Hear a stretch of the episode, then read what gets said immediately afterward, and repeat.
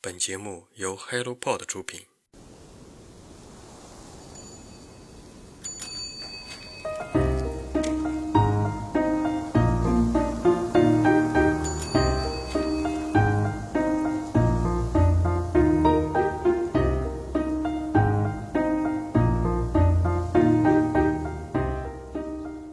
Hello，大家早上好，欢迎来到晨间舒适，我是花花。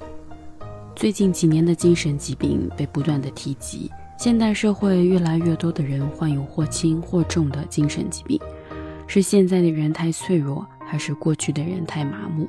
精神本就是虚无的东西，只有做脑电波的时候，才能看到它上下浮动的形态。你呢？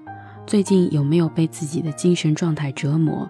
我们应该如何才能拥有一个良好的精神状态呢？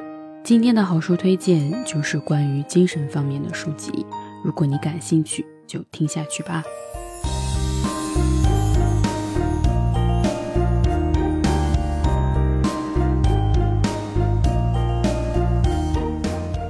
这是我在你内心深处找到的东西。法国作家简·大卫·纳索，译者汪颖婷，人民邮电出版社。现代社会的快节奏生活中。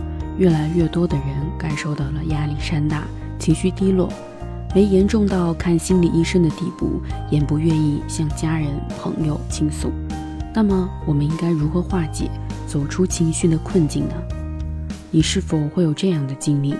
和别人一起讨论时，只要别人和你的意见不一样，你就会觉得特别的生气。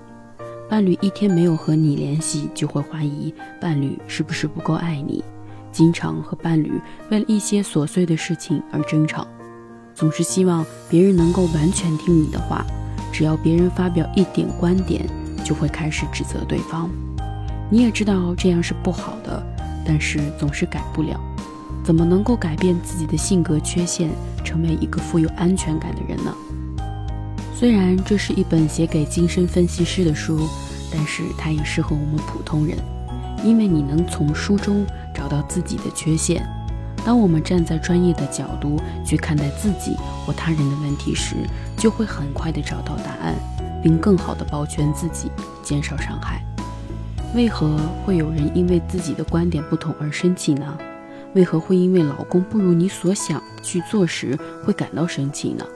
为何会因为孩子不如你所想的那般去成长时而会感到生气呢？书中说，让无意识变为有意识的过程，是看到了无意识中积压的创伤、情绪和欲望的过程，是回头看创伤源头的过程，也是走向新生的过程。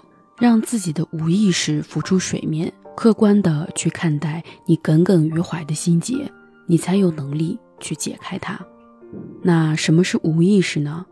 无意识首先是过去，是由生命中一些关键性的事件衔接而成的过去，它造就了今天的我们。简而言之，我那始终保持活跃的过去，主要是由一些受爱启发或被恨挑唆的事件构成。就像我们在心理中常说的应激反应，当我们反复强化一个事件，我们可能会出现麻木的情况，也可能会出现瞬间反应。这样的行为或许也可以称之为无意识。无意识可以让我们看到创伤的源头，但看到创伤源头后，是人的主动走出创伤。我周围有很多在创伤后无法走出的人。当我们在不断的交流中，可以发现他想走出创伤，但却将这种依托在别人身上。他在痛苦的边缘挣扎，但却大声呼喊：“谁来救救我？”自己原地不动。书中最后说，治愈是一种无形的力量，因为精神是虚无的，精神的力量也是无限的。它可以战胜疾病，也可以被简单的言语打倒。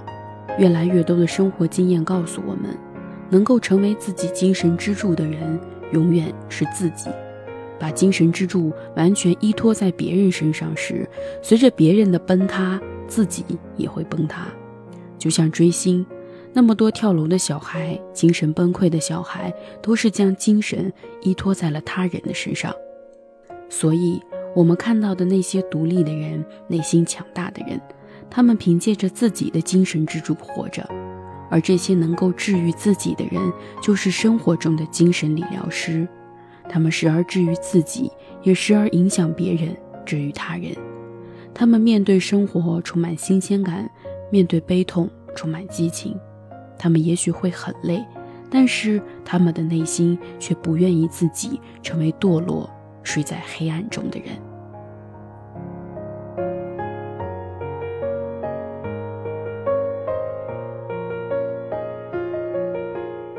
我们常说去发掘自己的内心，但这样的事情简单也难。至今我也没有找到真正的自己，所以不断探索，不断尝试，发现自己的爱好，甚至发现自己爱的人的样子。今天的好书推荐就到这里。如果你对这本书有自己的想法看法，欢迎在评论区跟我们留言互动，让我们一起阅读，让阅读成为人生的可能。期待我们下次再见吧，拜拜。